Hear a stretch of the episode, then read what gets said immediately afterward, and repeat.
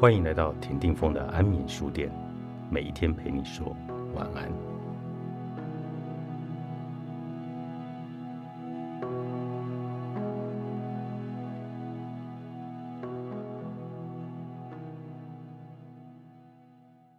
看不见的那一条虚拟的跑道，或许就是他的康庄大道。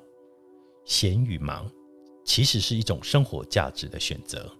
许多人认为，活在这个世界上最值得追求的，不外名利权这几件事。与这些事无关的，都算是闲事了吧？念书的时候，老师最常跟我们说的就是，不要花时间看那些闲书，对你们的未来一点用也没有。除了教科书以外的书。都被视为闲书，读来只是为了消遣的，一点用也没有。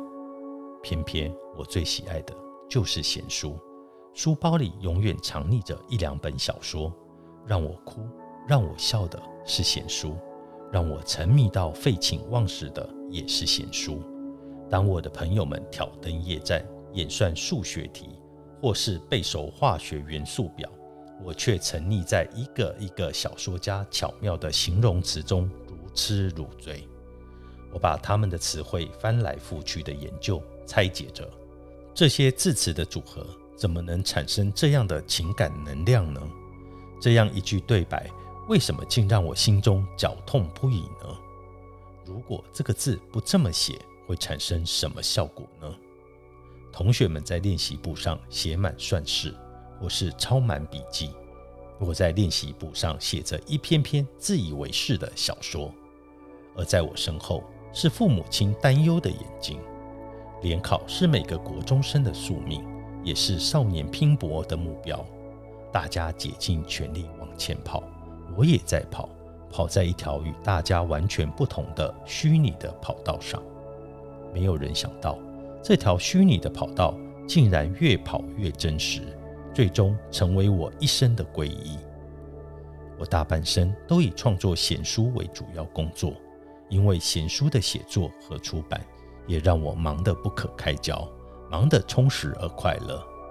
美国总统奥巴马的就职典礼上，最吸引我们注意的，恐怕就是总统夫人蜜雪儿身上穿的礼服，出自台艺设计师吴继刚。这个亮点，二零零九年。米歇尔在总统就职典礼上穿的是雪白色的长礼服，趁着她黝黑的肌肤对比而强烈，却又有着新娘的圣洁感，艳惊四座。人们感到吃惊的不仅是台艺设计师击败全世界顶尖设计大师却品中选，更因为这位后起之秀只是个二十六岁的大男生。四年之后。米歇尔再度穿着吴继刚设计的礼服，在就职舞会上亮相。那一袭红宝色天鹅绒长礼服翩然出场，真令人忍不住惊呼：实在太美了！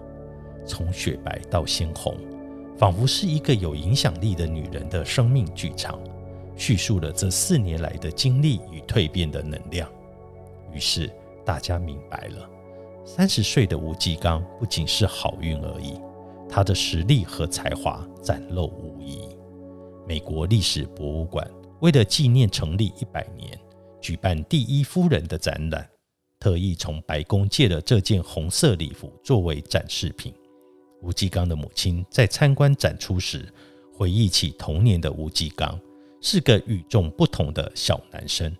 他不爱汽车、枪炮这一类的玩具，最喜爱的就是芭比娃娃了。为了他的癖好，父母和他自己都承受着异样的眼光，却没有退却，甚至为了给他适合的环境与学习的空间，举家移民到加拿大，支持他走一条与众不同的道路。男生喜爱娃娃，收集娃娃，创作娃娃，在许多人眼里都是闲到不能再闲的事吧？谁知道这一切？竟造就了扬名国际的时尚设计大师。在美国，毫无人脉的吴继刚想要在时尚界闯出名号，比登天还难。为了有机会接近时尚名流，他在纽约知名夜店打工两年。从在门口帮宾客挂外套、大衣开始，直到点菜、端盘子的贴身服务，他结识了许多专业名人，建立了自己的人脉。当吴继刚第一次有机会在纽约职业秀场办服装秀，却也正是他大学即将毕业要缴交毕业作品的时候。但是，全力投入服装秀的他，根本没有时间理会毕业作品。理所当然的，他的服装秀办得非常成功，却毕不了业。父母亲为此感到遗憾。他对母亲说：“请原谅我没有毕业。”但总有一天，我会让学校还我一张毕业证书。当米歇尔穿着吴继刚的作品在全世界的注目下美丽登场，学校立即宣称吴继刚是他们的毕业生，尽管他从来没有拿过毕业证书。真正认识自己的人，选择的道路不见得与其他人一样，许多人在意的事也不见得对他有意义。我们看不见的那一条虚拟的跑道，或许就是他的康庄大道。好潮的梦，作者张曼娟，麦田出版。